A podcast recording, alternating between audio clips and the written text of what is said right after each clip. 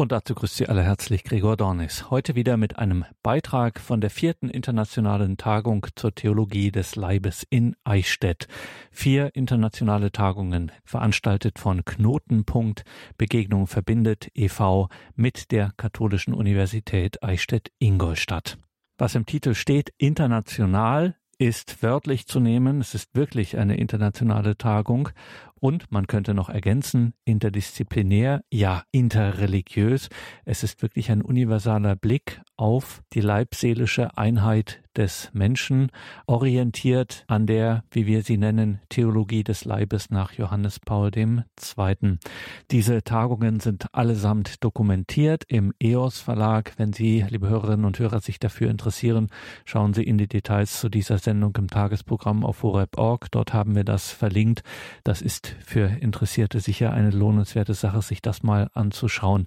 Diese Dokumentationen der Theologie des Leibes, echte Schätze, die man hier entdeckt und die man sonst auf dem Büchermarkt, auch auf dem christlichen Büchermarkt nicht findet. Übertitelt sind die Tagungen zur Theologie des Leibes mit Kann man so lieben, das Leben als Geschenk und Berufung. In dieser Sendung hören wir einen Beitrag von Professor José Granados. José Granados ist kein geringerer als der Vizepräsident des päpstlichen Johannes Paul II. Instituts. Er lehrt die dogmatische Theologie von Ehe und Familie. Das lehrt er auch als Gastprofessor an der päpstlichen Universität Gregoriana und seit ihn im April 2013 Papst Franziskus berief, ist er Konsultor, also Berater der Glaubenskongregation. Im November 2019 war José Granados geladen nach Eichstätt zur vierten internationalen Tagung zur Theologie des Leibes und sein Thema war das Leben als Selbsthingabe. Professor José Granados, Vizepräsident des päpstlichen Johannes Paul II. Instituts. Das Leben als Selbsthingabe. John 4:10 wenn du wüsstest, worin die Gabe Gottes besteht und wer es ist, der zu dir sagt, gib mir zu trinken, dann hättest du ihm gegeben und er hätte dir lebendiges Wasser gegeben.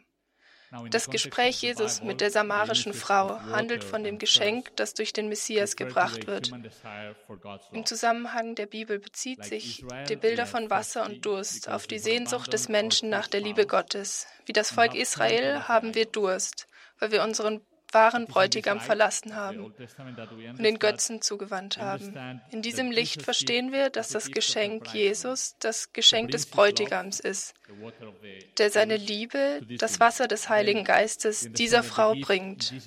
Die Gabe ist also Jesus selbst. Die Passage dieses Evangeliums ist sehr aufschlussreich für den seelsorgerischen Dienst der Kirche an den Familien.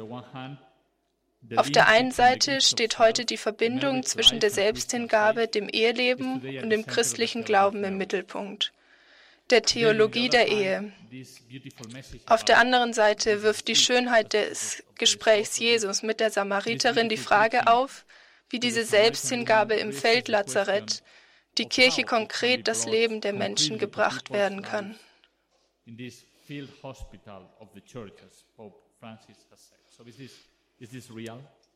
Also ist das real? Was die erste Frage betrifft, also die christliche Ehe als Selbsthingabe, so ist es gerade ein Kernpunkt in der Vision der Ehe, die das Zweite Vatikanische Konzil formuliert hat, dass die Selbsthingabe in den Mittelpunkt stellt, in Gaudium et Spes Nummer 48 wird die Eheschließung beschrieben als jener freie personale Akt, bei dem sich die Eheleute gegenseitig schenken und annehmen, sodass eine neue Vereinigung entsteht, die, eine gegenseitige sich, die ein gegenseitiges sich Schenken zweier Personen ist, das unbedingte Treue erfordert. In Gaudium et Spes 48 stellt auch ein Vergleich zwischen der Ehe und der Liebe Christi her. Denn er hat sich selbst für die Kirche hingegeben. Ein Akt, der es den Eheleuten erlaubt, sich durch gegenseitige Selbsthingabe zu lieben.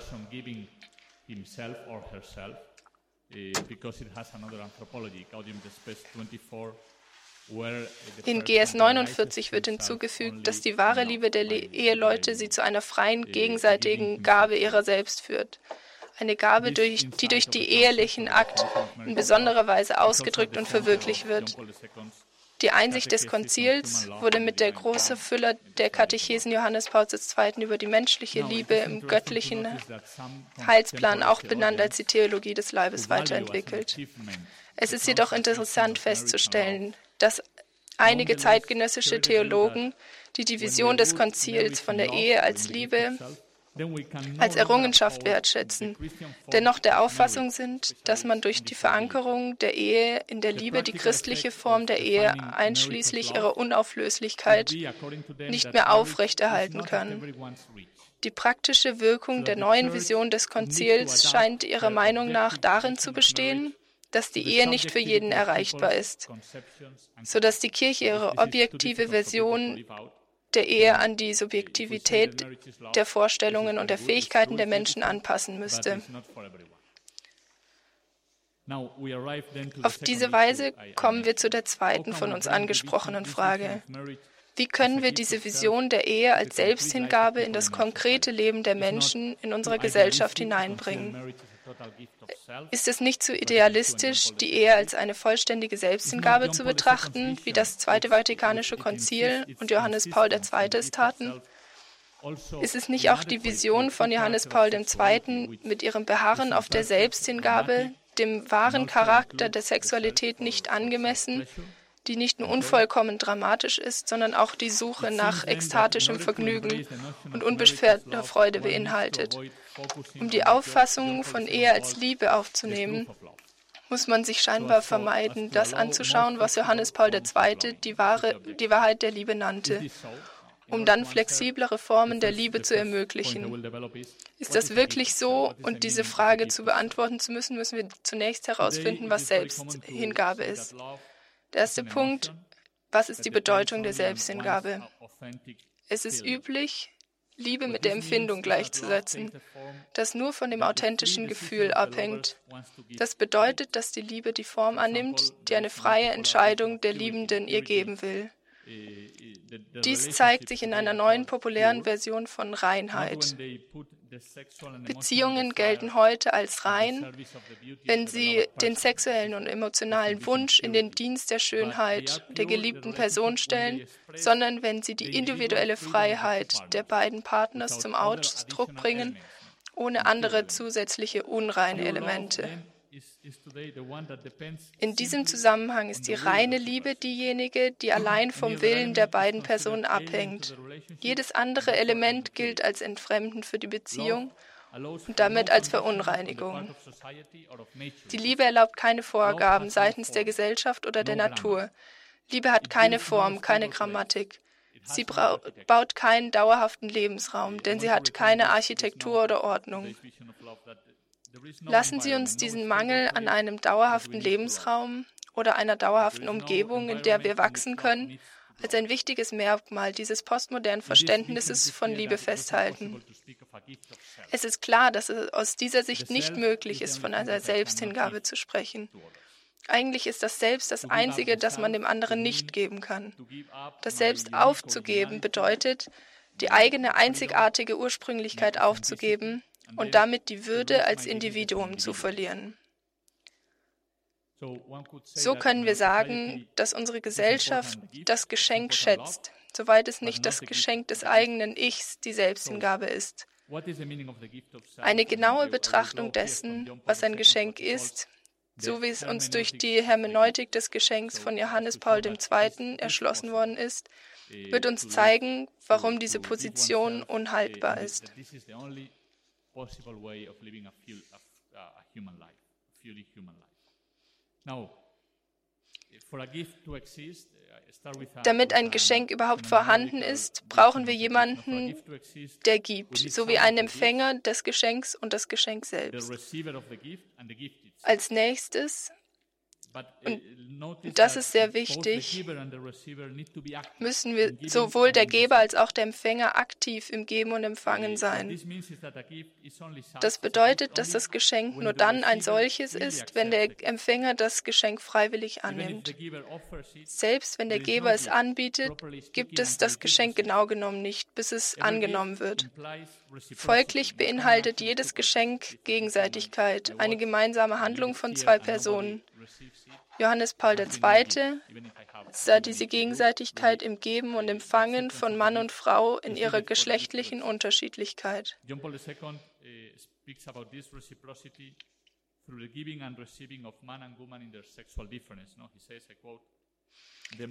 der Mann nimmt also nicht nur das Geschenk an, sondern wird zugleich von der Frau als Geschenk aufgenommen. Wobei das innere geistige Wesen seiner Männlichkeit zusammen mit der ganzen Wahrheit seines Körpers und Geschlechts offenbart wird. Ende Zitat. Es ist wichtig zu beachten, dass die Handlung des Empfängers nicht darin besteht, nun seinerseits etwas zu geben und damit das Geschenk zurückzuzahlen, sondern das Geschenk zu erhalten. Deshalb ist es nach Seneca besser, ein Geschenk nicht sofort zurückzuzahlen, damit man nicht in Verdacht gerät, es nicht anzunehmen.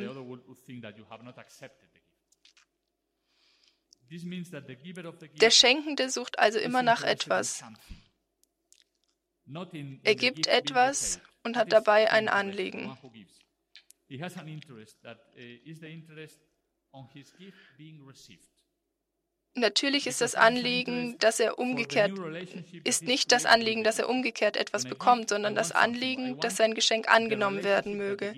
Was gleichbedeutend ist mit dem Anliegen, dass mit dem Geschenk eine neue Beziehung geschaffen werden möge.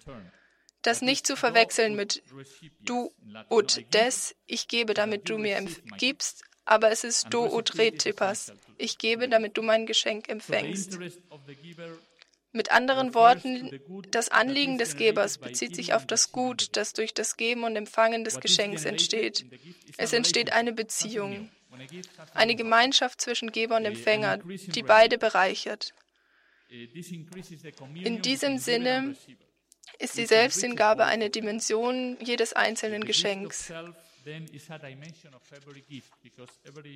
In jedem Geschenk geben wir etwas von uns selbst, weil wir uns selbst ins Spiel bringen, in der Beziehung, die das Geschenk entstehen lässt. Deshalb verletzt es uns auch persönlich, wenn unser Geschenk abgelehnt wird.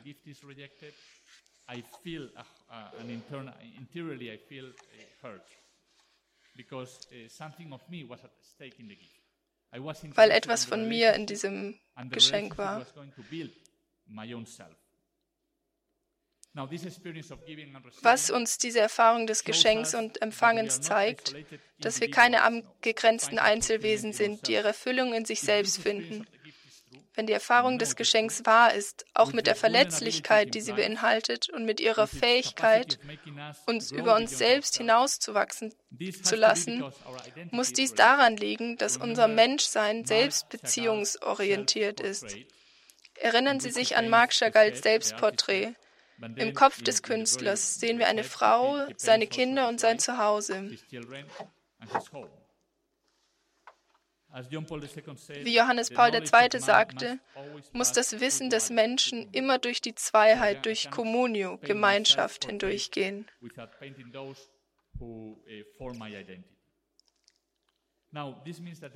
Halten wir fest, dass das Geschenk nur in einem von Gemeinschaft geprägten Lebensraum möglich ist. Es gibt kein Geschenk ohne ein Umfeld von Beziehungen.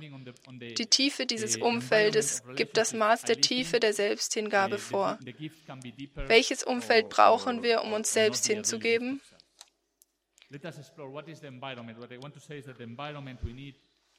Also was ist die Umgebung? Wenn wir in, von der Selbsthingabe oder unseres eigenen Ichs sprechen, denken wir normalerweise an unser Handeln gegenüber anderen. Wir verbinden die Selbsthingabe mit unserer Großzügigkeit, uns den anderen völlig zur Verfügung zu stellen. Es gibt jedoch eine andere Bedeutung, die dieser Begriff nicht annehmen kann. Die Gabe unseres eigenen Ichs kann in der Tat bedeuten, dass man sein Ich als Geschenk von einem anderen empfangen hat. Das heißt, dass unser Ich uns selbst gegeben oder anvertraut wird. Geschenk unseres eigenen Ichs bezieht sich also auf das Geschenk, das unser Ich ist. Dass unser Ich, unser Selbst uns gegeben ist, wird uns zunächst dadurch offenbart, dass wir als Kinder geboren wurden. Das bedeutet, dass die Umgebung dieses vollkommenen Geschenks zuallererst unsere Familie ist. Wer ist in diesem Fall der Geber und der Empfänger? Es ist offensichtlich, dass wir selbst die Empfänger des Geschenks sind. Das bedeutet, dass wir uns für diese Gabe öffnen und sie anerkennen müssen. Wir nehmen dieses Geschenk in Empfang, indem wir die Gutheit und unsere Existenz bejahen. Eine Aufgabe, die nicht immer einfach ist und die davon abhängig ist, dass wir die Quelle dieses Geschenks anerkennen. Wer ist dann der Geber? Sind es unsere Eltern? Es scheint so.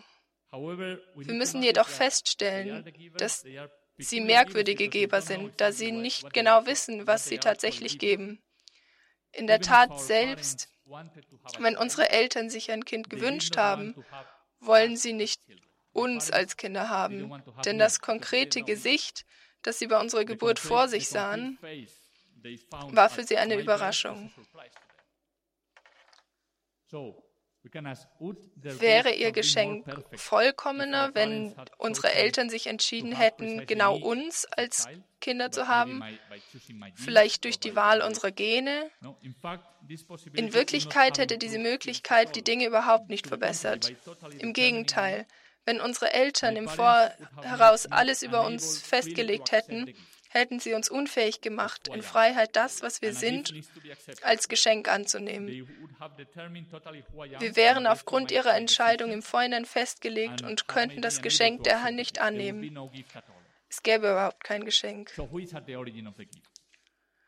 Um zu sehen, wer der Ursprung dieses Geschenks ist, wollen wir festhalten, dass das Kind sein Leben aus der sexuellen Unterschiedlichkeit seiner Eltern erhält, die diese selbst nicht gemacht haben, indem das Kind aus der körperlichen Vereinigung seiner Eltern entsteht, kann es sein eigenes Leben nicht als etwas betrachten, das von den Eltern unmittelbar angestrebt und gemacht wurde sondern als ein Überfluss ihrer Vereinigung in Liebe. So kann das Kind wahrnehmen, dass es nicht aus einem Mangel an etwas entsteht, sondern aus einem Überfluss von etwas. Nicht nur aus der Sehnsucht, sondern aus der Liebe. Um die Terminologie von Thomas von Aquin zu verwenden. Und dieses Wissen befreit seine Existenz, denn es hängt nicht von der Verpflichtung ab, die Ansprüche seiner Eltern zu erfüllen.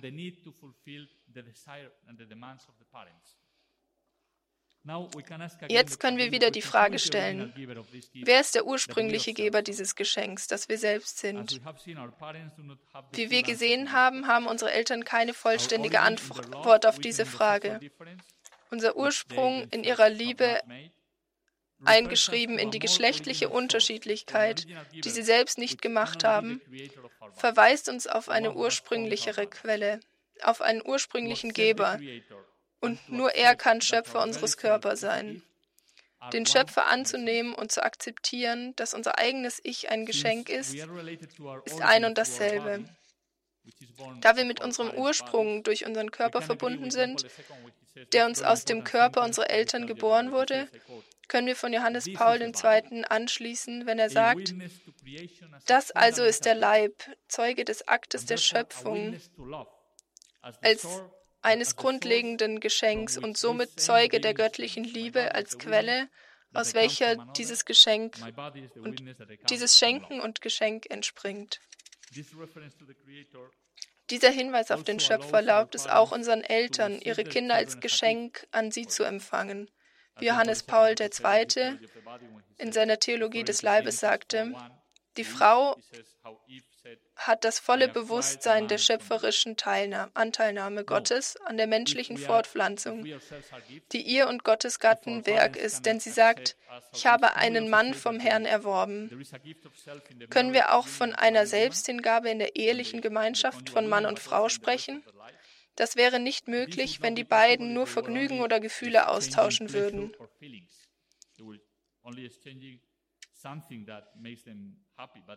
Nur etwas austauschen würden, das sie glücklich macht.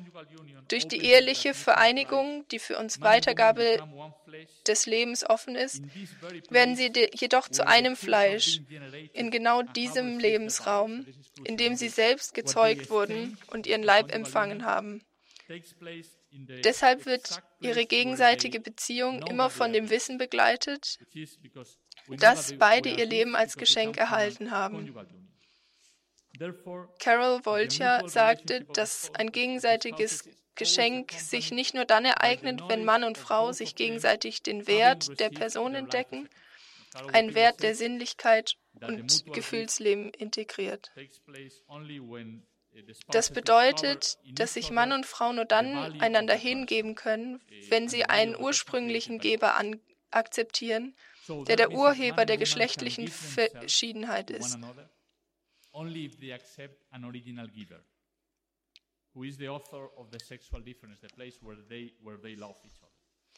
Sie können einander Geschenk sein, sofern, insofern sie lernen, sich gegenseitig aus der jenseitigen Quelle zu empfangen. Nur indem sie lernen, sich selbst als Geschenk zu empfangen, können sie sich selbst besitzen und sich der geliebten Person hingeben. Sie können sich dann gegenseitig sagen, du bist mir als Geschenk anvertraut worden. Deshalb schrieb Johannes Paul II., dass Männlichkeit und Weiblichkeit wie in zwei Inkarnationen desselben metaphysischen Alleinseins vor Gott seien, die sich gegenseitig helfen, zum ursprünglichen Geber zu gelangen. Damit uns diese Selbsthingabe möglich ist, muss nun die Vereinigung der Ehepartner ausschließlich sein und die gesamte Lebenszeit der Ehepartner umfassen. Nur in diesem Lebensraum und der Ausschließlichkeit und Dauer kann der Samen des Geschenks gedeihen. Wenn diese Gemeinschaft für andere Personen offen wäre, gäbe es keine voll, volle Selbsthingabe, denn die Person würde einen Teil von sich selbst einem anderen Partner vorbehalten. Wenn die Vereinigung nicht die ganze Lebenszeit der Person einbeziehen würde, würde das eigene Ich nicht hingeben, hingegeben werden. Denn das eigene Ich existiert und lebt in der Zeit, erinnert sich an die Vergangenheit und akzeptiert die Zukunft für alle gegenwärtigen Momente. Der zweite Punkt, der Lebensraum des Geschenks. Daraus lässt sich einschließlich, dass ein Austausch zwischen zwei Personen, der die Selbsthingabe zum Ziel hat, einen bestimmten Lebensraum braucht, wie beispielsweise den zwischen Eltern und Kindern oder Mann und Frau. Außerdem haben wir festgestellt, dass der ursprünglichste Ort, in den diese Beziehung eingeschrieben ist, der menschliche Leib ist. Und schließlich geht das Annehmen dieses Lebensraums des Geschenks Hand in Hand mit dem Annehmen des Schöpfers, der die ursprüngliche Quelle unseres Körpers eingeschriebenen Sprache des Geschenks ist. In diesem Licht können wir schlussfolgern, dass unser Körper als ein Lebensraum gegeben ist, der eine konkrete Architektur enthält. Das heißt eine konkrete Ordnung von Beziehungen. Diese Architektur besteht aus, aus, der dauerhaften Vereinigung von einem Mann und einer Frau, die für die Übertragung des Lebens offen sind und so einen Lebensraum bilden, in der die Selbsthingabe möglich ist.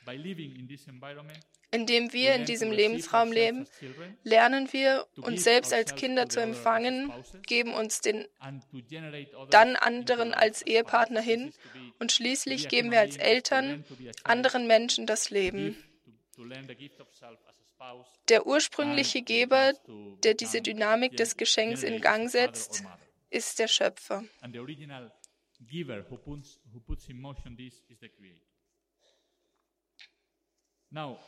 Erinnern wir uns auch daran, dass uns der Lebensraum des Körpers in seiner Männlichkeit und Weiblichkeit auch als Aufgabe gegeben ist.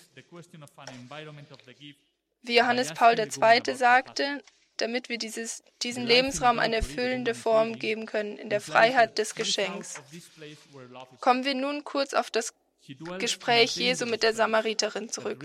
Nachdem er sich als Geschenk offenbart hat, dass der Bräutigam ist, wirft der Erlöser genau die Frage nach einem Lebensraum des Geschenks auf, indem er die Frau nach ihrem Mann fragt. Das Leben der Frau im Ehebruch beinhaltet, dass sie sich außerhalb dieses Lebensraums befindet, an, einem, an dem wahre Liebe möglich ist. Sie wohnen an einem gefährlichen Ort, der die Gefahr des Zusammensbrechen mit sich bringt. Oder besser, wie die Soziologen heute sagen, sie wohnt an einem No-Place. Jesus ruft sie an einen anderen Ort zu kommen. Tatsächlich beginnen sie an dieser Stelle über den wahren Ort der Anbetung zu sprechen.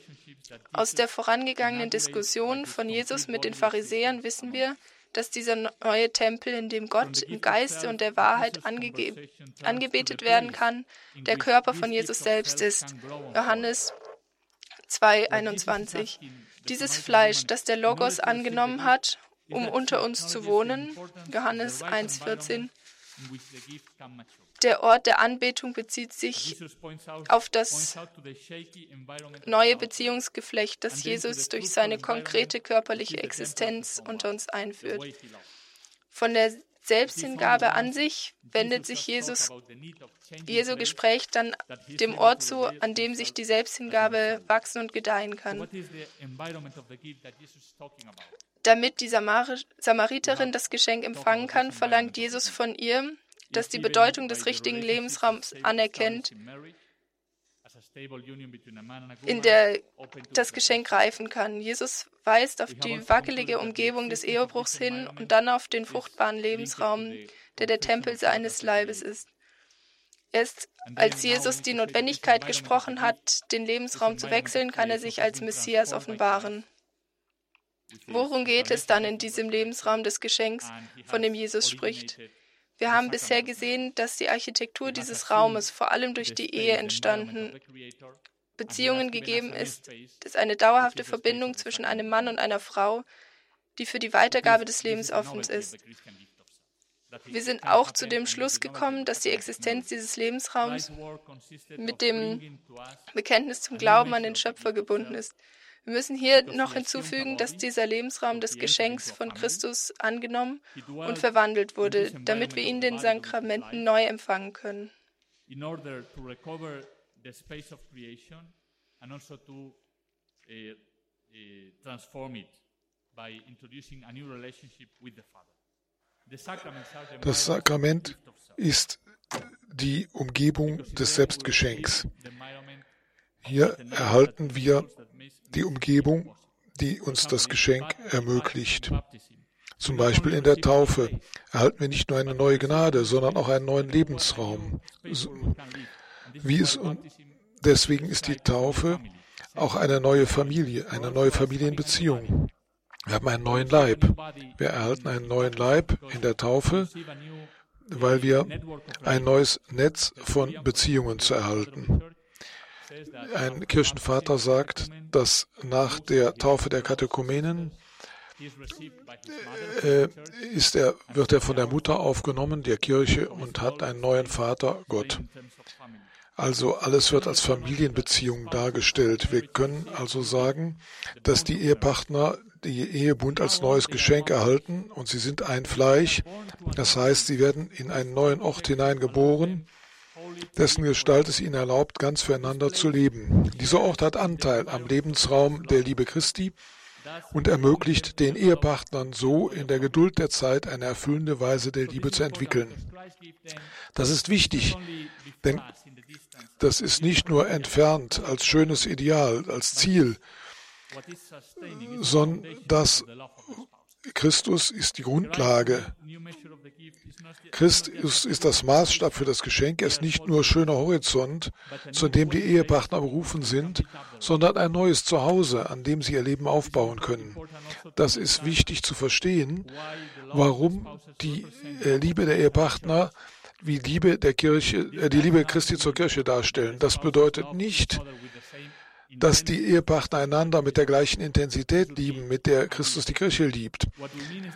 Was wir meinen, ist, dass ihnen der gleiche Lebensraum für die Selbsthingabe gegeben ist, der es ihnen ermöglicht, allmählich im Sinn der Liebe Christi und der Kirche zu wachsen. Dieselbe Einheit, diesel so können sie wachsen in der Liebe zu Christi und zur Kirche. In diesem Licht ist es nicht richtig, den Vergleich zwischen der Liebe des Paares und der Liebe Christi zur Kirche als Idealisierung zu kritisieren. An, das ist nicht idealisiert. Wir verlangen damit nicht zu viel. Andernfalls könnten wir ebenso gut die Art und Weise kritisieren, wie man von Taufe als Teilnahme am Tod und an der Auferstehung Christi spricht. Also, wir müssen unterscheiden zwischen dem neuen Lebensraum, den die Ehegatten im Sakrament erhalten, und der schrittweisen Verinnerlichung dieser Gnade in ihrem Leben. Der, nur im zweiten Sinn können wir äh, von der Ehe als unvollkommenem Zeichen der Liebe sprechen. Der letzte Punkt ist, was bedeutet das für die pastorale Praxis? Und ich glaube, dass die Schlüsselfrage für die Kirche eine pädagogische ist. Die Frage ist heute die Neuerschaffung des moralischen Subjekts, der Person, sodass der Person in der Lage versetzt wird, so zu leben es gibt zwei Möglichkeiten, wie wir von dieser Neuherstellung des Objekts sprechen können. Erstens, äh, äh, das erste Weg ist auf das Individuum fokussiert. Das ist ein falscher Ansatz, denke ich. In dieser Vision ist das, was zuallererst dabei herauskommt, wenn ich auf das individuelle Wesen fokussiere, dass dieses Individuum äh, befähigt wird, die Doktrin zu erfüllen. Wie kann die Kirche diese Liebe denen vorschlagen, die das nicht teilen? Der pastorale Ansatz unterscheidet zwischen der objektiven und subjektiven Seite der Liebe. Die Bedeutung der subjektiven Seite ist, dass wenn einer authentisch ist in der Art und Weise, wie er liebt, wenn jemand seinem Gewissen folgt, dann ist das genügt, um zur Kirche zu gehören und teilzunehmen an ihrem Leben. Man ist dann schon dabei. Denn das, was die Person rettet, ist, dass man dem eigenen Gewissen folgt. Diese Sicht sagt, äh, äh, nein, das bedeutet, dass auch die objektive Seite betrachtet werden muss. Das Einzige ist, wir müssen die Person immer wieder darum bitten, dass sie offen bleibt für die Lehre der Kirche und willens ist, der Richtung der Kirche zu folgen. Die objektive Seite wird wie eine Idee betrachtet. Das Ergebnis ist, dass verschiedene Arten von Liebe akzeptabel sind, weil alle äh, unperfekt sind in dieser Frage.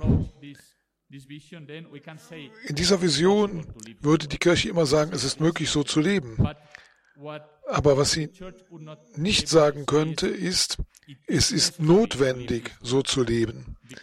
Denn dies ist die einzig wirkliche Art und Weise, eine echte Selbsthingabe zu leben. Es ist notwendig, so zu leben, denn dies ist der einzig menschliche Weg, um zu gedeihen. Das ist wesentlich. Dieser Ansatz besteht darin, dass er bei der Suche nach einem Gleichgewicht zwischen dem Subjekt und dem Objekt den Lebensraum vergisst, an dem sich sowohl das Objektive als auch das Subjektive begegnen. Der Schlüssel ist, wie man die Person in ein Netz von Beziehungen hineinbringt. Deswegen folge ich jetzt einem zweiten Ansatz. Der zweite ist der richtige Ansatz, der einzige, der dem Evangelium entspricht. Das geht hier um die Umgebung des Geschenks, also das Sakrament als Wurzel. Hier schaut man auf die Umgebung, in der dieses Geschenk aufblühen kann. Die Selbst, das Selbstschenken ist nicht eine Frage der Individuen, sondern es geht darum, die Beziehungen so zu formen, in denen die Leute leben. Das bedeutet, dass ich als, als Familie, denn die Familie selbst ist ein Subjekt der Familienseelsorge. Und als Familienseelsorger auch muss ich auf jede Person als Beziehungswesen schauen. Wenn ich vor einem Kind stehe, stehe ich nicht vor einem Individuum. Ich stehe vor dem Kind, dem Vater, Mutter, Bruder, Schwester. Und nur wenn ich Vater, Mutter, Kind, Ehemann, Ehefrau sehe, dann kann ich dem Kind helfen, bis hin zu seiner Berufung zu wachsen. Denn die Berufung dieser Person geht durch diese Rollen hindurch, die, die in den Beziehungen. Es geht hier also nicht so sehr um die Zerbrechlichkeit, um die Schwierigkeit, das Evangelium zu leben. Das stimmt, aber das ist nicht das Erste, was wir anschauen. Was wir zuerst finden, ist, dass die Umgebung des Geschenks, die Gott uns gegeben hat, in der Schöpfung und in der Erlösung durch Jesus Christus, das ist das, was zuerst kommt. Zuerst sind wir Geschenke und die Grundlage des Lebens ist ein Geschenk. Zunächst das Geschenk der Familie. Das sind Eltern, Kinder, Ehepartner. Die Konsequenz ist, dass die Umgebung nicht nur als Ideal angesehen wird, sondern als Grundlage. Die Selbsthingabe in der Ehe ist nicht ein Ideal, wo, das wir anstreben, auch wenn wir verschieden davon leben. Im Gegenteil, die monogame, inauflösliche Form der Ehe basiert auf der sexuellen Differenz, ist die Grundlage jeder wahren Liebe. Auf die Umgebung zu fokussieren heißt auf die konkreten Beziehungen zu fokussieren, die diese Umgebung ausmachen und auf die konkreten Praktiken, die das fördern. Das bedeutet, wir fokussieren auf das Zeugnis derer, die so leben, dieser Umgebung entsprechen, denn sie bezeugen, dass es möglich ist, so zu leben und dabei aufzublühen. Wenn eine Person außerhalb der Umgebung dieses Geschenks leben, dann müssen alle Anstrengungen darauf gerichtet sein, den Leuten zu helfen, die Atmosphäre, in dieser vergifteten Atmosphäre sich zu entziehen, die ihnen nicht erlaubt zu wachsen. Denken wir daran, als Jesus die Samariterin äh, traf, verließ sie ihr Wassergefäß und ging ins Dorf. Das war das Symbol der Änderung ihres Lebens. Wenn man einmal in der guten Umgebung ist, wächst die Person. Dann gibt es ein Wachstum auch der Umgebung. Auch nur dieser zweite Ansatz ist der wirkliche Ansatz, denn das bezieht ein, dass wir einen Körper haben und dass es eine körperliche Sprache der sexuellen Differenz gibt, die dem Körper eingeschrieben ist. Alles, was nicht den Leib einbezieht, ist idealistisch, aber nicht in Berührung mit der Wirklichkeit. Die Kirche kann nicht vergessen, dass, das Selbst, dass die Selbsthingabe nur in einer bestimmten Umgebung gelebt werden kann. Johannes Paul II. spricht von der Wahrheit der Liebe, um diese Umgebung zu beschreiben. Wenn wir nur darauf fokussieren, wie Individu Individuen leben, dann vergessen wir die Bedeutung der Umgebung. Ein Schlüsselelement äh, der Botschaft von Papst Franziskus zur Familie äh, äh, ist, dass wir Laudato Si lesen müssen, um das herauszufinden. Denn was heute wesentlich ist, ist die Umwelt, in der die Familien leben. Die Kirche kann nicht ohne die Umwelt des Geschenks leben. Diese Umgebung wird geöffnet durch den Schöpfer. Diese Umgebung anzunehmen ist keine fremde äh, Diktatur einer Regel, sondern es ist die Akzeptanz der leiblichen Existenz als Fleischwerdung, als Erfüllung des Leibes. Das hat zu tun mit unserem Glauben an Gott, den Schöpfer, der der Schöpfer des Leibes und seiner Sprache ist. Und es hat mit der Annahme Christi zu tun, der die Fleischwerdung als Erlöser ist. Jetzt komme ich zur Schlussfolgerung, indem, indem ich noch einmal zur Samariterin zurückkehre. Jesus sah etwas Gutes in der Samariterin, eine Gutheit, den er als Ausgangspunkt für die Evangelisierung nahm. Wie Papst Franziskus sagt in Amoris Laetitia 292, was dieser gute Jesus sah, war also nicht die Entscheidungen, die die Frau getroffen hatte. Die Gutleid lag in dem Wunsch nach wahrer Liebe, der wahren Liebe, die Jesus gebracht hatte, und die sie in die Lage versetzte, diese Liebe anzunehmen. Das ist das, was gut ist im Herzen der Menschen, die weg von der, entfernt vom Evangelium leben. Nicht die falschen Entscheidungen, die die Samariterin getroffen hatte. Es war nicht ihr Leben in einer falschen Umgebung, das für sie die für sie gefährlich war. Die Gutheit bestand in ihrer Sehnsucht zu leben, in wahrer Weise zu leben. Die wahre Liebe, die Jesus mitbrachte. So konnte er sie befähigen, diese Liebe anzunehmen. Und sie brauchte dafür eine neue Umgebung. Die Umgebung des Leibes Christi, seiner Liebe, die er in den Sakramenten für die Kirche zur Verfügung stellt. Es ist die Wirklichkeit dieser Umgebung, die nicht unser Werk ist. Die Kirche hat das geschenkt bekommen. Das ist der Grund für die Hoffnung. Für, denn die Umgebung, die Jesus uns gibt, ist fruchtbar. Das ist der fruchtbare Weg nach vorne für die Kirche, indem wir diese Umgebung annehmen und von Christus erfüllt werden. Als die Samariterin wegging, redete Jesus mit den Jüngern über die Fruchtbarkeit der Felder. Und das äh, liegt dem Bild der Ehe zugrunde, die in dieser Passage zu finden ist. Fruchtbarkeit findet man auch in Hosea, zweites Kapitel. Da gibt es viele Parallelen mit, dem, äh, mit der Erzählung von der Samariterin. In Hosea ist es so, dass Gott, nachdem dass der Ruf Gottes durch die Erde beantwortet wird, und die Antwort der Erde ist Wein, Öl und Getreide. Deshalb erhält Gott einen neuen Namen, einen Namen der Hoffnung für den Familiendienst der Gemeinde. Jesrael, Gott sät. Danke.